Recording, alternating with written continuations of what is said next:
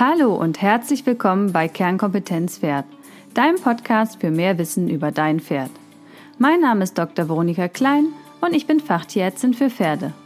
Da mir in der Praxis täglich Pferde begegnen, die aufgrund von Fehlinformationen und/oder Unwissenheit erkranken oder sogar leiden, habe ich diesen Podcast gestartet, damit du als informierter Pferdebesitzer dein Pferd nachhaltig gesund erhalten kannst.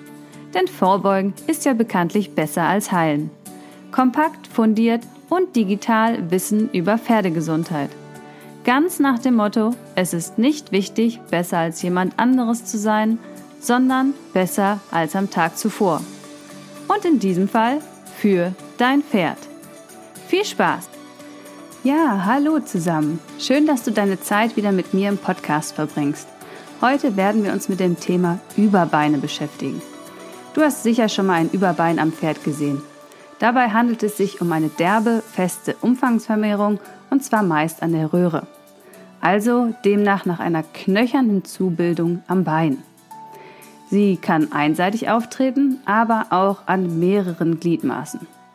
Je nach Lokalisation am Bein werden sie eingeteilt in seitliche, hintere oder tiefe Überbeine. Sie entstehen durch eine Überreaktion der Knochenhaut, entweder durch einen einmaligen oder einen immer wiederkehrenden Reiz. Also traumatisch, da wäre zum Beispiel das Streichen zu nennen, also dass das Pferd sich selber tritt, ein Tritt von außen, also eine Schlagverletzung, oder eine andere Verletzung, die durch Gegenstände ähm, auftreten kann. Gegen Boxenwände treten oder ähnliches. Aber es kann auch entstehen durch eine Gliedmaßenfehlstellung oder eine fehlerhafte Hufbearbeitung, da dann die Zug- und Druckkräfte im Bereich der Bänder hier fehlerhaft und die, ähm, zu sehr beansprucht werden. Insgesamt ist allerdings sogar eine Beteiligung des Knochenstoffwechsels zum Beispiel durch Fütterungsfehler oder endokrine, also hormonelle Störungen, ebenso möglich. Also auch innere Ursachen können zu Überbeinen führen und dann treten die spontan auf.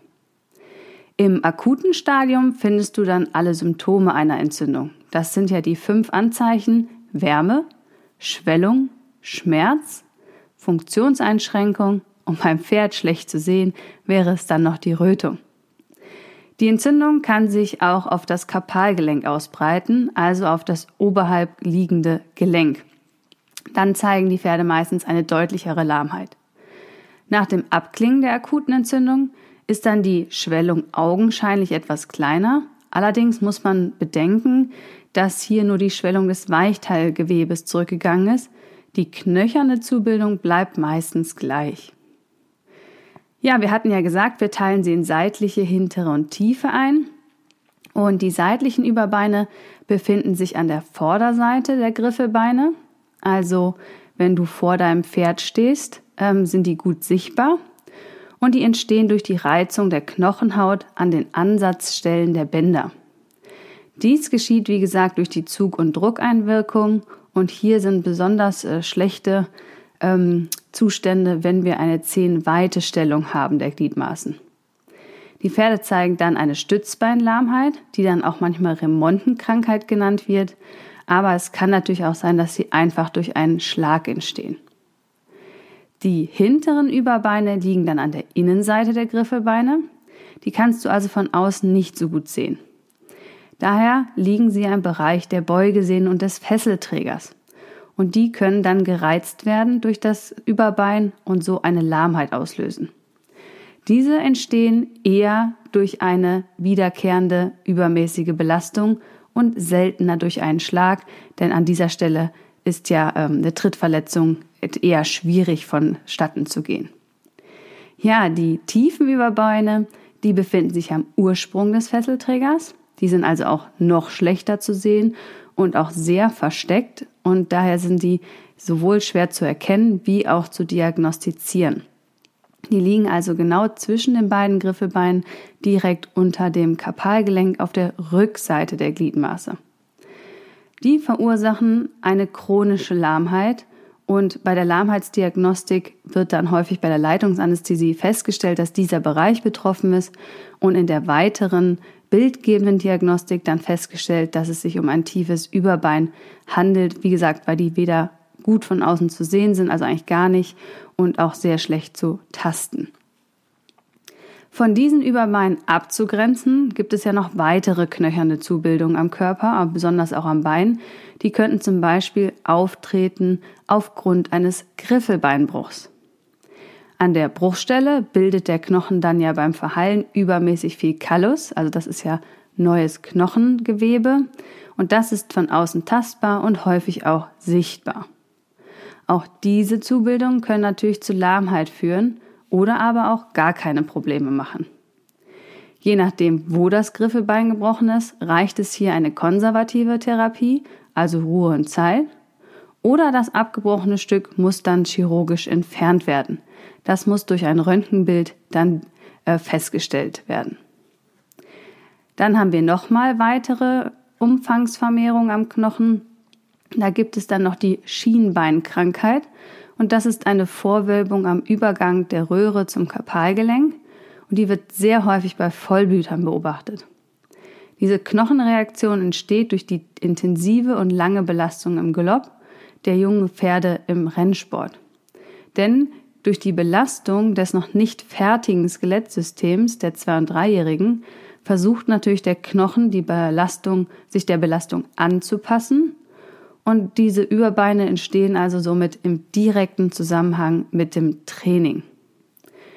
Vorbeugen kann man, indem man eher auf weichem Boden trainiert und dann Intervalltraining dem Vorzug gibt, ähm, anstatt die Dauermethode anzuwenden. Beim Intervalltraining habe ich ja immer wieder ähm, Zeitabschnitte mit erhöhter Intensität, dann mache ich wieder eine Pause, dann habe ich wieder eine erhöhte Intensität, dann habe ich wieder eine Pause und so kann ich die Ausdauer deutlich besser trainieren, ähm, anstatt in der Dauermethode ähm, zum Beispiel drei Stunden ausreiten zu gehen. Bei Menschen wird das ja das HIT-Training, also High Intensive Intervall Training genannt. Und das kannst du dir beim Joggen so vorstellen und gehst dann kurze Sprints, wieder Pause, Sprints, Pause, anstatt dass du 10, 15, 20 Kilometer in einem Tempo durchjoggst. Das heißt, hier auch beim Pferd kann das Training dementsprechend angepasst werden. Ja, wie diagnostiziere ich jetzt, was für ein Überbein ich habe und wie ich dann ähm, quasi agieren muss? Diagnostisch würde ich bei einem lahmen Pferd und einem ersichtlichen ähm, Zubildung immer ein Röntgen einsetzen, auch um eine Griffelbeinfraktur auszuschließen. Wenn ich dann ähm, die Röntgenbilder habe, sollte ich immer im Anschluss nochmal einen Ultraschall machen, um zu schauen, ob die Sehnen hier Schäden oder Defekte aufweisen, da das Griffelbein, äh, das Griffelbein, das Überbein nach innen Reizungen im Bereich der Beugesehne oder der Fesselträger äh, verursacht. Ähm, beweisen kann man es natürlich in der ähm, Lahmheitsdiagnostik mit der Leitungsanästhesie. Das heißt, wenn ich jetzt zum Beispiel einen tiefes Überbein im Bereich des Ansatzes vom Fesselträger habe und dort dann eine Betäubung hinspritze und das Pferd danach lahmfrei geht, dann ist es beweisend, dass der Schmerz aus diesem Bereich kommt. Ja, therapeutisch kommt es natürlich darauf an, was für ein Überbein wir haben und was die Ursache ist. Und ganz klar ist, nicht jedes Überbein führt zu einer Lahmheit. Daher ist natürlich auch eine Therapie nur angezeigt, wenn wir klinische Symptome haben. In der ersten Phase der Entzündung sollte auf jeden Fall Kälteanwendung, Ruhe und ein Stützverband angebracht werden. Später kann man dann auch auf Wärme umswitchen. Salben, natürlich entzündungshemmende Salben, zum Beispiel mit DMSO oder Cortison, die das beinhalten, kann man die Entzündung hier herabsetzen. Einige setzen auch einen ähm, Blutegel an, und lokal äh, entzündungshemmende Salben gibt es ja, aber man kann natürlich auch Entzündungshemmer oral verabreichen, also durch eine Paste ins Maul.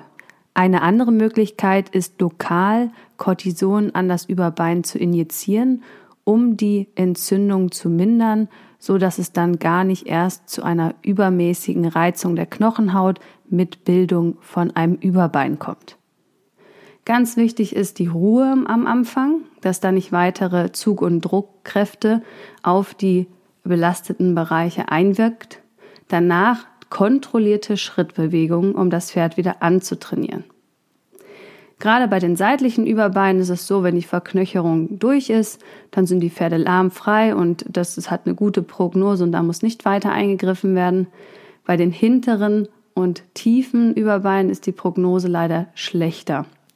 Hier besteht zum Beispiel die Möglichkeit einer chirurgischen Entfernung und eines Nervenschnitts. Dann sind die Pferde aber natürlich nicht mehr dementsprechend belastbar. Das ist, denke ich, klar.